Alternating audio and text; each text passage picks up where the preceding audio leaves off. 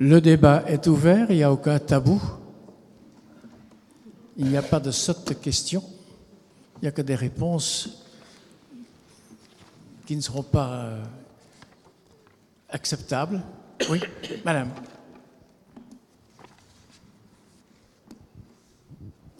Merci. Je m'appelle Rosemarie François et je suis écrivaine. J'aurais une, euh, une question à François Errand à propos de la xénophobie notoire des ex-pays de l'Est. Justification n'est pas raison, mais je connais un peu la Lettonie qui vient de fêter le centenaire de son indépendance indépendance interrompue dès 1940 et pendant un demi-siècle. La, xénophobie de ce pays peut s'expliquer par le fait que, quand on regarde l'histoire de ce pays qui a tout de même une culture européenne assez remarquable, ce n'est pas par hasard qu'il y a un musée de l'occupation à Riga. C'est une succession d'occupations. Et je me souviens de mon collègue de l'université de Riga, avec qui nous avons fondé les, échanges Erasmus entre nos universités, qui me rappelait que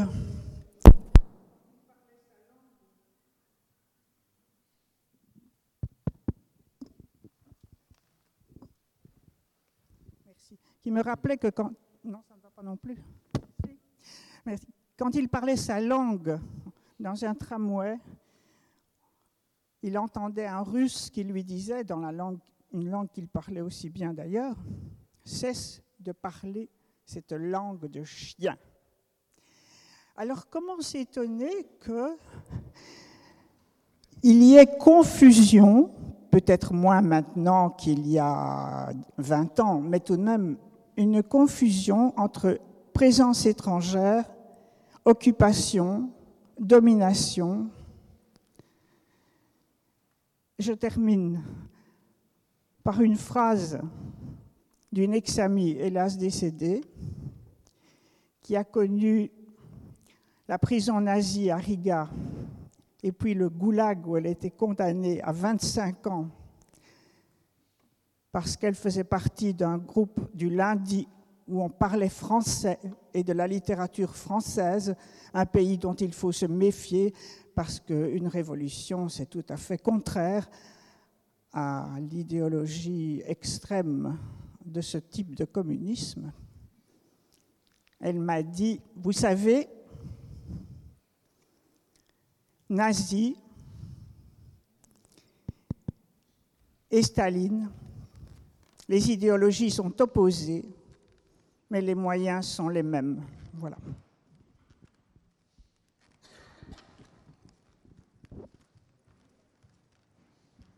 Alors, je voudrais dire tout de suite que moi, j'essaie de comprendre, j'essaie d'expliquer, mais je, je n'ai pas condamné les pays de l'Est euh, il faut euh, regarder aussi tout ce qu'il y a de commun tous ces pays. Je n'ai visé aucun pays en particulier et j'ai même au contraire insisté sur le fait que nous nous polarisons sur le cas hongrois en oubliant euh, tous les, tous les autres pays. J'ai expliqué que ces pays n'avaient pas de passé colonial. Donc, la question n'est pas de, de justifier, de, de dédouaner, de, etc. C'est pas ça mon métier. Mon métier, c'est d'essayer de comprendre pourquoi il y a des pays qui ont accordé euh, l'asile à 10 demandeurs pour un million d'habitants et d'autres à 7000. Pourquoi une différence de 1 à 700 entre des pays? Donc j'essaie euh, d'analyser un peu les, raisons, les données, mais il ne s'agit pas pour moi d'émettre des, jugements moraux. Hein. Et je ne pense pas avoir été, par exemple, particulièrement généreux envers mon propre pays, d'autres au contraire. Ben oui, je veux dire, euh, j'ai reçu ce matin même, je pourrais presque vous le lire, à la suite d'un article que j'ai publié dans Le Monde euh, il y a deux jours où j'explique justement que nous sommes vraiment très très mal classés dans l'asile, euh, une lettre d'un lecteur qui m'accuse d'être traître à la patrie. Bon, donc euh, non mais je dire, on peut, ils n'entrons pas. C'est un peu ce que disait François, qu'il a très très bien dit. et n'essayons pas de, valoriser, de, glorifier ou au contraire de stigmatiser. Essayons de voir les choses un petit peu avec une certaine sérénité. Parce que, euh, comprenez, sur les pays baltes, on peut aussi redire plein de choses sur le fait que les pays baltes ont, donné plein de supplétifs à l'armée allemande, etc. Enfin, à ce moment-là, on s'engage dans quoi Si on essaie de dresser les bons points, les mauvais points de tous les pays, enfin, on n'en sort pas, on n'en sort pas. Et c'est un des problèmes de ces pays-là, que les intellectuels de ces pays-là passent beaucoup de temps à ressasser le passé, à essayer de... Euh, j'ai été très frappé, moi j'ai beaucoup voyagé, parce que la, démographie est une discipline que vous faites voyager. Euh, voilà. Si vous voulez voyager, si vous voulez visiter le monde, faites de la démographie. C'est une des, formes d'y arriver. Et dans beaucoup de pays euh, de, cette partie-là du monde, mais ça va euh, jusqu'au Caucase, par exemple, L'enseignement de la démographie, c'est souvent euh, au tiers, aux deux tiers, l'enseignement des glorieuses périodes où nous avions un empire deux fois plus grand, trois fois plus grand que maintenant, etc. Ça occupe énormément de... Et tout ça, c'est très entretenu. Hein. C'est entretenu, notamment, par exemple, par des académies. Hein. J'insiste là-dessus, parce qu'on les appelle des éducateurs nationaux dans pas mal de ces pays. Ça ne... Quels sont les usages de l'histoire? Alors là, tout autre, hein, les usages de l'histoire, euh, quels, sont les usages de la mémoire, euh, ces mémoires qui sont toujours très sélectives, ces mémoires qui retiennent toujours uniquement certains épisodes, qui sont utilisés contre les autres. Je crois qu'il faudrait un petit peu sortir de tout ça et essayer d'avoir sur ces questions-là un regard un peu plus neutre. Et je crois que la démographie, euh, c'est ce qu'il y a de bien dans les chiffres. Tout le monde compte pour un et seulement pour un dans la démographie. Merci. Voilà, c'est ça. il y a un côté comme ça éthique dans le fait que tout le monde compte pour un, et uniquement pour un, comme, comme Bentham. Et il faut que nous pratiquions euh, ces disciplines euh, avec cette orientation-là. Question suivante. Wil u zeggen tot wie u de vraag richt? Een nieuwe vraag ja? aan het planbureau.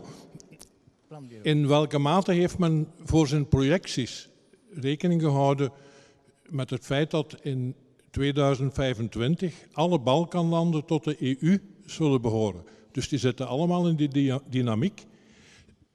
Zeker ook als uh, Polen of Hongarije uh, ook uit de EU zouden stappen. Maar los daarvan uh, gaat de EU uitbreiden met de Balkanlanden. Die dynamiek is aan de gang. Twee, voor de economen. De detacheringen, worden die meegerekend uh, in de migratiefluxen. Dat wil zeggen, worden zij sowieso als immigrant of immigrant beschouwd of zijn daar voorwaarden aan verbonden? Zijn zij terug te vinden in de migratiestatistiek? Drie, voor meneer Baart. Um, de helft van het verschil in werkzaamheidsgraad tussen niet geboren in de EU en andere, de verschillen met andere landen, is te verklaren doordat in België veel meer dan in de andere landen de nationaliteitsverwerving uh, doorspeelt. Dat wil zeggen, in andere landen blijven vreemdelingen langer vreemdelingen en als vreemdeling kunnen zij ook gemakkelijker werk vinden. In België is de groep van vreemdelingen die Belg worden veel groter en krijg je een veel grotere dynamiek in die vreemdelingengroep, met alle problemen van die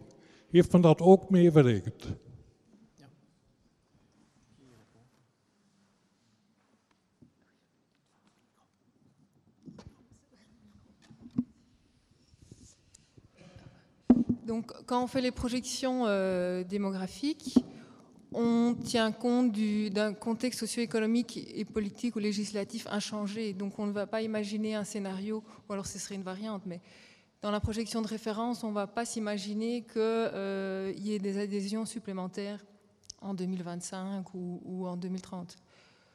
C'est pas improbable que d'ici un ou deux ans, on doive un petit peu revoir, par exemple, le cas de, l'Angleterre. Alors là, on fera, si à un moment il y a un Brexit clair et net, euh, là on sortirait l'Angleterre et on en ferait une hypothèse. si, voilà, avec des si. Et donc c'est à législation, contexte socio-économique inchangé qu'on travaille.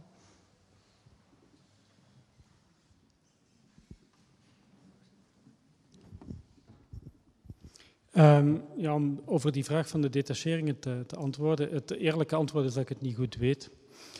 Um, die detacheringen zijn ook heel divers. Dus van die 800.000 van die 800 um, aanmeldingen, dat varieert van mensen die letterlijk voor één dag komen om een uh, machine te maken, tot mensen die hier een, een, een heel jaar uh, verblijven.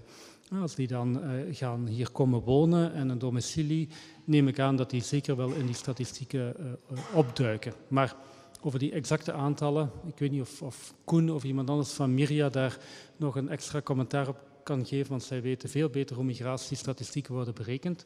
Ik wil kort reageren op, de, op uw derde vraag. Uh, Stijn zal er ook nog wel even op, op, op ingaan. Klopt natuurlijk dat wij een, een vrij tijd lang een, een, vrij liberaal regime van nationaliteitsverwerving hebben gehad, waardoor mensen snel die transitie maakten naar, naar Belg worden. En dat bracht wel enige vertekening in de statistieken, maar als men naar statistieken kijkt van tewerkstelling of werkloosheid, Vaak wordt dat opgedeeld naar mensen die, die foreign born zijn, die in het buitenland geboren zijn en niet, zonder dat daar rekening wordt gehouden met nationaliteit. Dan blijft die kloof ook nog altijd heel groot. En als men kijkt naar mensen die hier als tweede generatie migrant zijn, dan blijft die kloof ook nog behoorlijk groot. Dus hoe men het ook draait of keert, die kloof blijft zeer groot. Ik heb daar eigenlijk niks aan toe te voegen. Het uh, witte product sluit zich aan bij het origineel.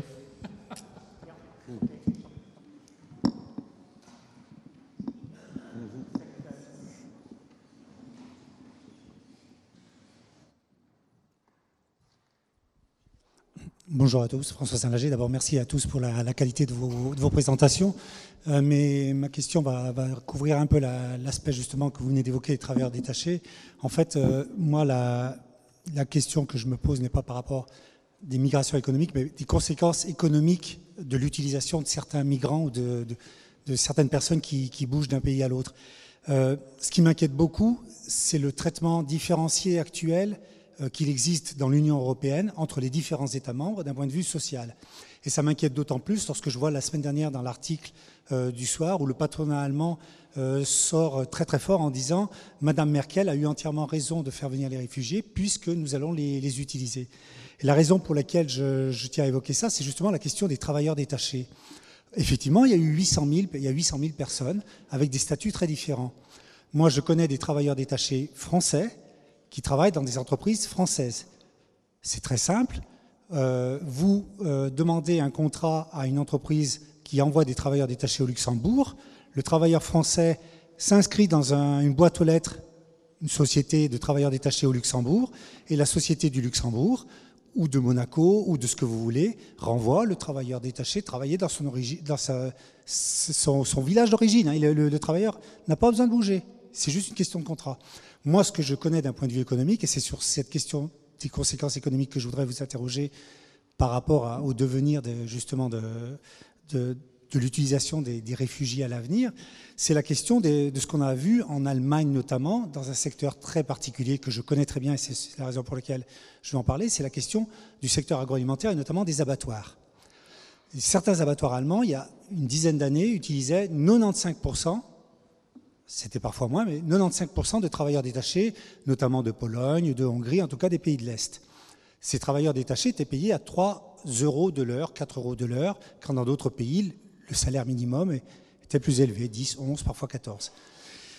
En toute légalité au sein de l'Union européenne, en utilisant ce système des travailleurs détachés, qui à l'origine avait été fait plutôt pour des travailleurs à haute plus-value pour envoyer dans des pays qui avaient besoin de travailleurs à haute plus-value.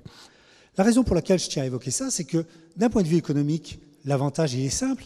40 centimes du kilo de porc quand vous avez un kilo de porc, euh, non pas dans votre magasin, excusez-moi, mais qui, à la sortie de l'abattoir, vaut à peu près 1,50€, c'est pas négligeable.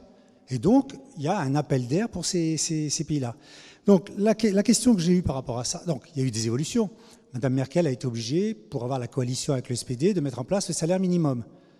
Le problème a été plus ou moins réglé.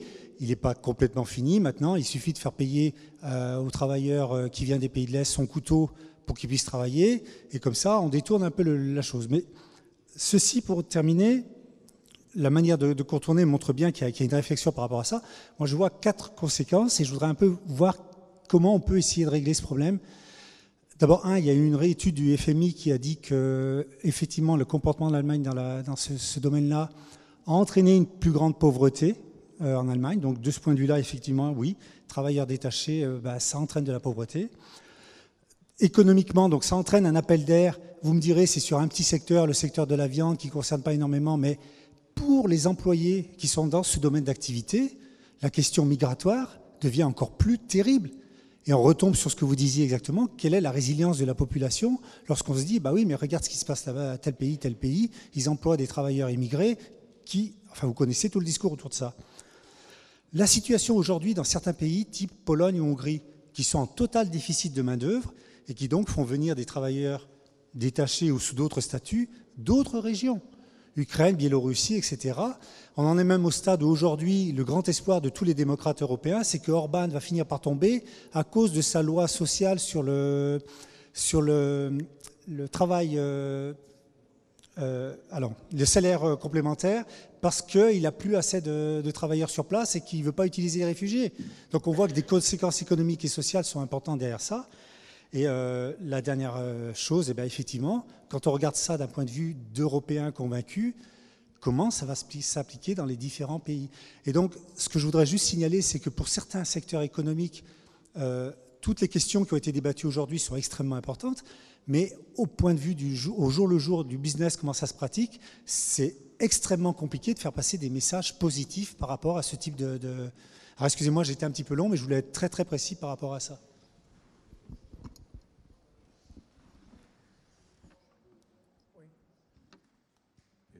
En 1979, en 1979 déjà, Michael Pioré, donc euh, professeur d'économie au Massachusetts, avait développé une théorie euh, de la dualité du marché euh, qui reste quand même, continue de se vérifier pas mal, hein, à savoir qu'il existe une demande intrinsèque de travail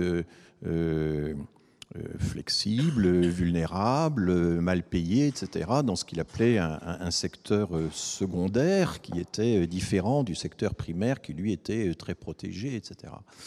Et cette distinction, pendant longtemps, c'était les femmes qui faisaient ce travail flexible, vulnérable, mal payé, etc., parce qu'on estimait qu'il fallait qu'elles travaillent provisoirement qu'elle n'attachait pas de, qualité sociale au salaire, mais simplement le fait de pouvoir gagner un petit peu d'argent provisoirement. Puis voilà, donc elle ne faisait pas concurrence.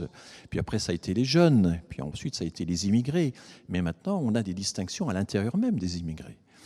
Euh, ceci existe à tous les niveaux de qualification et en tout cas, je sais qu'en France, dans le secteur de la médecine, vous avez quand même de larges secteurs de médecins euh, qui viennent, euh, peuvent venir du Proche-Orient, qui peuvent venir d'Europe de l'Est, etc et qui travaillent pour des salaires très inférieurs, qui font fonctionner nos hôpitaux. En, Angleterre, le phénomène est encore plus fort. Un hôpital français, un hôpital britannique ne pourrait pas fonctionner sans, d'une part, le personnel hospitalier d'origine immigrée, mais aussi ces médecins de seconde zone, et se pose évidemment après tout le problème de la reconnaissance euh, des, diplômes. Gary Becker, déjà dans son article, dans son livre sur le capital humain, qui est, vieux, hein, qui est de 1963, s'interrogeait sur la transportabilité du capital humain. Il disait, ma théorie est très belle, mais le problème c'est que le capital humain n'est pas reconnu de la même façon euh, partout où il s'exerce. Et donc tous ces problèmes-là ont été repérés il y a longtemps, mais c'est vrai que maintenant la dualité du marché du travail traverse même le monde de l'immigration entre ceux qui ont un statut et ceux qui n'en ont pas. Et euh, je crois que vous avez tout à fait raison de penser au fait que ceci a des implications tout à fait directes sur l'état de l'opinion publique et la façon dont on perçoit l'immigration. Ça a déjà été dit ce matin, effectivement. Merci. Question suivante, brève, si moyen en deux phrases. Bonjour, euh, je, vais être euh, rapide. C'est une petite question par rapport aux projections. euh, on entendait ce matin M. Dirk van den Bulk du commissariat général aux réfugiés et aux apatrides et il nous disait en fait on n'a encore rien vu, la vraie vague migratoire elle doit encore arriver, on aura une vague sans précédent très très problématique qui fait qu'on doit vraiment renforcer le contrôle aux frontières, on doit, on doit augmenter les politiques de retour.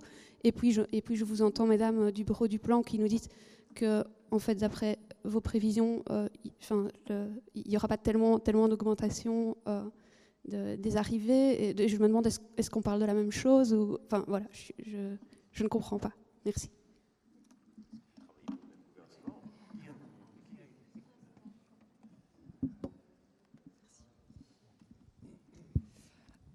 Alors, personne ne sait le futur de la migration internationale, je pense. C'est une des, composants de la croissance de la population qui est la plus incertaine. Alors, euh, comme on l'a dit en début, enfin, en début de la présentation, on ne fait pas des prévisions, on fait une projection. Et donc on prend des hypothèses. Et notre rôle à nous, c'est d'être le plus transparent possible sur les hypothèses. Alors ici, on les a expliquées, euh, explicitées de manière très générale et vite fait. Euh, mais dans nos publications, on essaye de les, détailler pour que chacun soit bien conscient de, des hypothèses qui sont prises pour arriver au niveau qui sont présentés. Euh, pour montrer aussi l'incertitude qui, pèse autour de toutes ces projections, on, a, fait une, publication avec différents scénarios. Les deux scénarios qui ont été présentés aujourd'hui sont euh, dans cette publication pour montrer qu'il y a énormément d'incertitudes, en particulier sur la migration en provenance des pays euh, non européens et encore pour les autres pays. monsieur l'a rappelé, il suffit qu'il y ait un, pays, la Turquie, qui adhère à l'Union européenne, on peut s'imaginer qu'il y aura un afflux important, un effet d'appel important. Voilà, donc euh, il faut prendre ces, projections avec, euh, toute euh, avec prudence et en étant bien conscient des, hypothèses qui sont prises derrière. Et l'objectif de nos projections, ce n'est pas de donner le nombre exact d'habitants à un horizon donné. C'est vraiment, comme on l'a expliqué aussi, de, de servir d'outil, un des outils pour l'aide à la décision. Question suivante. Merci. Là. Dominique Dehay, coordonnatrice des femmes, droits des femmes, Amnesty International. On a entendu ce matin qu'il y avait 12% de femmes migrantes, dans les migrants 12%, qui arrivent. Je m'adresse aux statisticiens, aux démographes qui voyagent partout. Ça serait formidable d'avoir des, données un peu plus genrées le mot genre a été prononcé ce matin. Ce n'est pas du tout un reproche que je vous fais, bien évidemment, mais sur toutes les données que nous avons, également les données de Myria, cher François, euh, il n'y a pas beaucoup de données de comparaison entre hommes et femmes. Donc si on peut y penser à l'avenir, ça serait formidable. Merci beaucoup.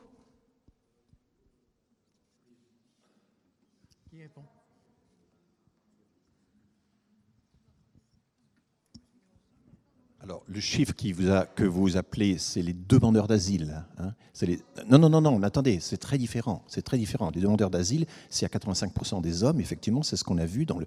Et euh, là, il y, a, une sélection qui se fait, et euh, les familles envoient d'abord les hommes. Bon, et ensuite, on l'idée que les hommes vont pouvoir faire venir le reste.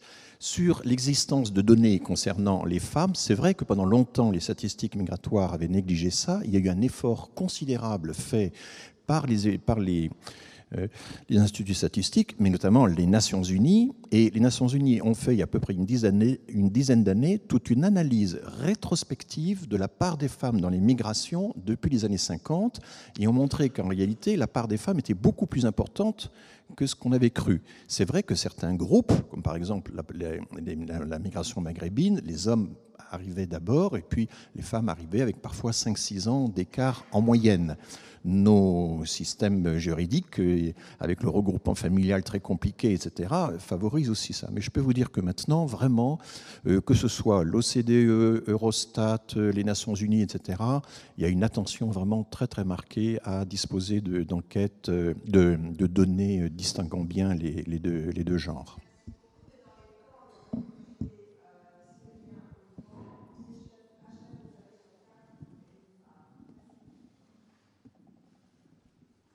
Philip Verwiem. Ja, Philip van de ULB. Een vraag voor collega Marx. Ik, ik, twijfel of die detachering echt kan gezien worden als economische migratie. En, en vooral voor twee redenen. Kijk, als we over migratie praten, dan gaat het toch over het initiatief van het individu of van het gezin om ergens naartoe te gaan, ergens een nieuw leven op te bouwen. En ik zie dat daar niet zo goed in zitten. Hier gaat het initiatief volledig uit van het bedrijf, die vooral om bedrijfsinterne reden, goedkope arbeidskracht, tijdelijk aanwerven, en dan als het niet meer uitkomt, wordt die man of de vrouw teruggestuurd. Voor mij is dat geen economische migratie. Dat is eerder een bedrijfsinterne tactiek om tegen lage kosten iemand tijdelijk te werk te stellen.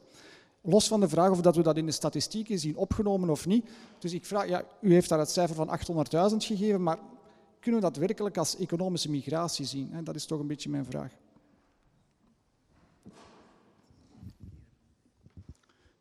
Ja, we kunnen, hier lang over terminologie um, discussiëren. Ik, ik, laat het aan de mensen zelf om dat te beoordelen.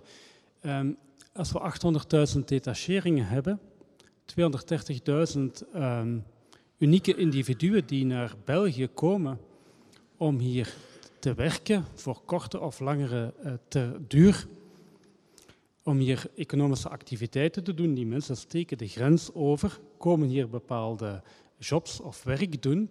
Ja, of men dit nu libelleert als economische migratie of niet, daar moet u zelf uh, een oordeel over vellen. Voor, mij is dat economische migratie, voor anderen misschien uh, niet, maar um, ik, is dat een bevredigend antwoord? Ja. Mag ik nog iets anders zeggen over, over die detacheringen misschien? In aansluiting op de, de vraag van, van meneer, toen had ik de kans uh, niet. Er wordt vaak gesproken over sociale uh, Het is wel interessant dat, dat in verband met die detacheringen dat het inderdaad een, een, perfecte case is van een economische realiteit die ver voorop loopt op, een, ja, op wat, wat de administratieve en, en, en de juridische realiteit als het ware. Dus in principe ligt het voordeel van een detachering erin dat een bedrijf, de persoon die gedetacheerd is, moet in principe aan de arbeidsvoorwaarden van het land waarin die werkt te werk gesteld worden. Het voordeel ligt erin dat de sociale zekerheidsbijdragen betaald worden in het land van herkomst. U weet dat er vorig jaar heel wat over te doen geweest is. Marianne Thijssen heeft daar een, een initiatief genomen. Maar moet wel weten dat het nog altijd zeer moeilijk is om te controleren in welke mate dat gebeurt. Het is nog maar een paar jaar hier in België, dankzij de Kruispuntbank en wat weet ik allemaal, dat wij allerlei administratieve gegevens kunnen koppelen. Maar natuurlijk, onze instanties kunnen helemaal niet controleren of uh, sociale zekerheidsbijdragen in Polen of in Roemenië of waar dan ook ook wel daadwerkelijk betaald worden. Ze kunnen dat zelfs niet controleren um, in Frankrijk of, uh, of in Nederland of in, in Duitsland. Hè, om maar een, een, idee te geven van hoe groot de discrepantie of, of hoeveel sneller de economische realiteit loopt dan onze administratieve uh, capaciteit, zeker op Europees niveau. Er gaat een Europees arbeidsbureau komen. We zullen zien wanneer dat er daadwerkelijk uh, komt. En ik wil eraan toevoegen dat dat niet alleen een kwestie is van administratieve en van als het ware ICT-beperkingen, maar ook van, van wettelijke. Hè. België heeft een van de meest uitgebreide en, en, en, en, had ook een van de eerste registratiesystemen voor gedetacheerden. Limosa heet dat systeem. Um, dat was, um, bestaat al, al heel wat jaren. Um, en België is ooit door het uh, Europees Hof voor justitie op de vingers getikt omdat wij te veel uh, gegevens uh, inzamelden. Ja, om maar te illustreren dat die beperkingen op die controle en op het monitoren van wat er daar allemaal gebeurt, dat dat niet alleen puur een, een, een technische of, of, administratieve kwestie is, maar ook een, een juridische. Dank u. Volgende vraag.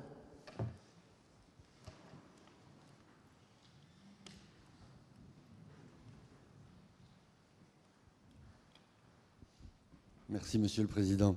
Euh, nous avons beaucoup entendu parler euh, d'une approche démographique. Euh, moi, j'en suis ravi. J'ai l'impression que la démographie est un des outils scientifiques qui permet de voir un peu plus clair dans notre avenir à long terme. Monsieur Eskens en a parlé tout à l'heure. La vue à long terme est indispensable, même si on est préoccupé par le court terme.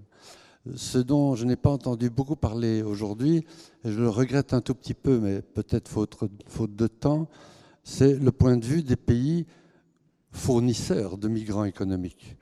Euh, et si on regarde la démographie, en particulier des pays de l'Afrique au sud du Sahara, on s'aperçoit que, euh, mis à part les guerres, les conflits euh, toujours possibles, c'est de là que viendra, et vient déjà, une grosse partie de la pression migratoire vers l'Europe. Il y a le bouquin de Stephen Smith, La euh, ruée vers l'Europe, qui est assez intéressant à ce sujet et qui indique quelques éléments de réflexion.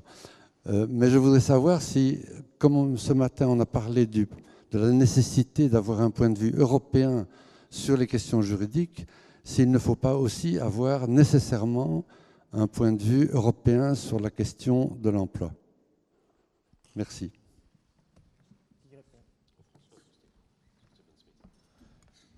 J'ai euh, publié euh, deux réfutations du livre de Stephen Smith. Alors, je ne peux pas me lancer dans la discussion parce que c'est le sujet d'un colloque à, lui seul, hein, l'immigration africaine deux, deux faits fondamentaux. Si 85% des Maghrébins euh, migrent, lorsqu'ils migrent, c'est vers l'Europe, euh, il se passe l'inverse en Afrique subsaharienne. 75% des subsahariens migrent dans un autre pays l'Afrique subsaharienne.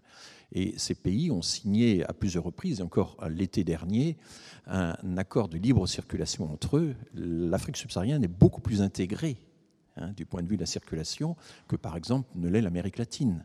C'est très frappant. Il y a une énorme.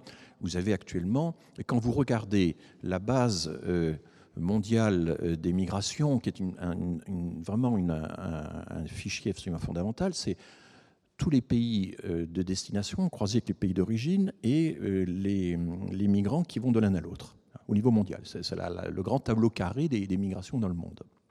Vous apercevez que les migrations des pays les plus pauvres, l'immigration euh, subsaharienne vont d'abord essentiellement dans le sud du Sahara. Que euh, et, l'idée que nous avons que euh, les plus pauvres iraient nécessairement vers les plus riches, les plus féconds vers les moins féconds, les, surpeuplés vers les moins peuplés. Toutes ces métaphores du, déversement, en quelque sorte naturel, du trop-plein, sont complètement démenties par la structure mondiale des migrations. On n'a absolument pas ça. Et à l'inverse, vous avez, vous avez quantité de contre-exemples, mais prenez les Balkans, la Roumanie, là on y faisait allusion tout à l'heure. Euh, vous prenez l'ensemble des pays des Balkans, la Roumanie, la Bulgarie, euh, le Kosovo, la Serbie, etc. 22% de la population de ces pays vit à l'étranger. 22%, c'est énorme. L'Afrique subsaharienne, c'est même pas 3%. Alors, ce qui inquiète, évidemment, ce qui inquiète beaucoup, c'est la croissance démographique de l'Afrique. Effectivement, elle est forte, c'est la plus forte. Euh, on va avoir un doublement de la population, en gros, en 35 ans le livre de Stephen Smith repose sur une hypothèse qui est extrêmement simple, qui est que si l'Afrique se développe comme le Mexique, alors il y aura autant d'émigration en Afrique subsaharienne qu'il y en a du Mexique vers les États-Unis. C'est une analogie qu'il emprunte d'ailleurs des sources littéraires, ce même pas des démographes qui font cette hypothèse-là, et donc c'est une espèce de façon de ramener l'inconnu au connu en disant si le Mexique, il est dans l'échelle du développement, de l'indice du développement humain, il est à peu près à la moitié hein, du classement. On ne peut pas imaginer qu'en 35 ans, comme le fait, euh, comme le, suppose Stephen Smith, l'Afrique subsaharienne va euh, rattraper la moitié de l'échelle mondiale du développement. C'est totalement exclu. Ça, ça n'arrivera pas comme ça. Alors, dans l'hypothèse de Smith, quand il dit que 25% de la population européenne pourrait être africaine d'ici 2050, c'est quand même ça qu'il raconte. Hein. Quand euh, vous avez des chiffres aussi extravagants que cela, vous vous rendez compte que la partie démographique de la prévision, c'est seulement peut-être un cinquième de ce résultat. C'est ce que j'ai montré dans une publication euh, euh, de, de l'Institut national d'études démographiques français. Et que les 4 cinquièmes restants, ça relève d'une conjecture économique qui n'a absolument euh, aucune, euh, enfin, n'est pas du tout vérifiable. Alors bien sûr, on est frappé par le fait que depuis en gros les années 80, dans la plupart des pays, c'est vrai chez vous, c'est particulièrement vrai chez nous, les subsahariens qui avant étaient très très peu présents se sont multipliés. En gros, depuis 1982, ils sont multipliés par 5 ou par 6. Euh, et ils ont cru à une vitesse plus rapide que celle de la population des pays d'origine. Mais vous faites le même raisonnement pour n'importe quelle autre minorité qui existe en France. Les Britanniques se sont multipliés par 5 depuis 1982, euh, les Haïtiens par 10, euh, les Chinois par 15. Et vous n'allez pas dire pour autant qu'il va y avoir une ruée des Chinois, une ruée des Haïtiens, une ruée des Britanniques peut-être avec le Brexit. Bon. Enfin, non, mais vous voyez, il faut être très il faut quand même regarder un peu la structure mondiale. On a maintenant, depuis une quinzaine d'années, ça ne cesse de s'améliorer, des travaux formidables. Il y a eu un travail formidable de l'OCDE, de la Banque mondiale, du FMI, pour essayer d'enfin disposer de bonnes bases de données pour savoir comment se structure la migration mondiale. On a enfin ces outils-là. Il faut les faire connaître, il faut les utiliser. Et quand vous regardez le travail de Smith, il ignorait même l'existence de cette base qui maintenant est fondamentale pour les travaux des économistes. Il n'en savait même pas l'existence. Et il n'y a aucun travail sur des données dans le livre. Il n'y a que du, figure dropping. Il y a du name dropping énormément. Et il y a aussi des quantités de, chiffres qui sont balancés, mais tous de seconde ou de troisième main. Donc il faut être très attentif quand on fait ce genre de lecture. Dernière question.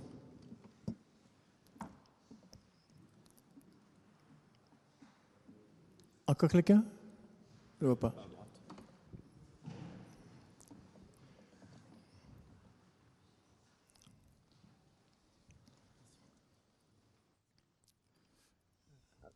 Dans, bonsoir, bonjour.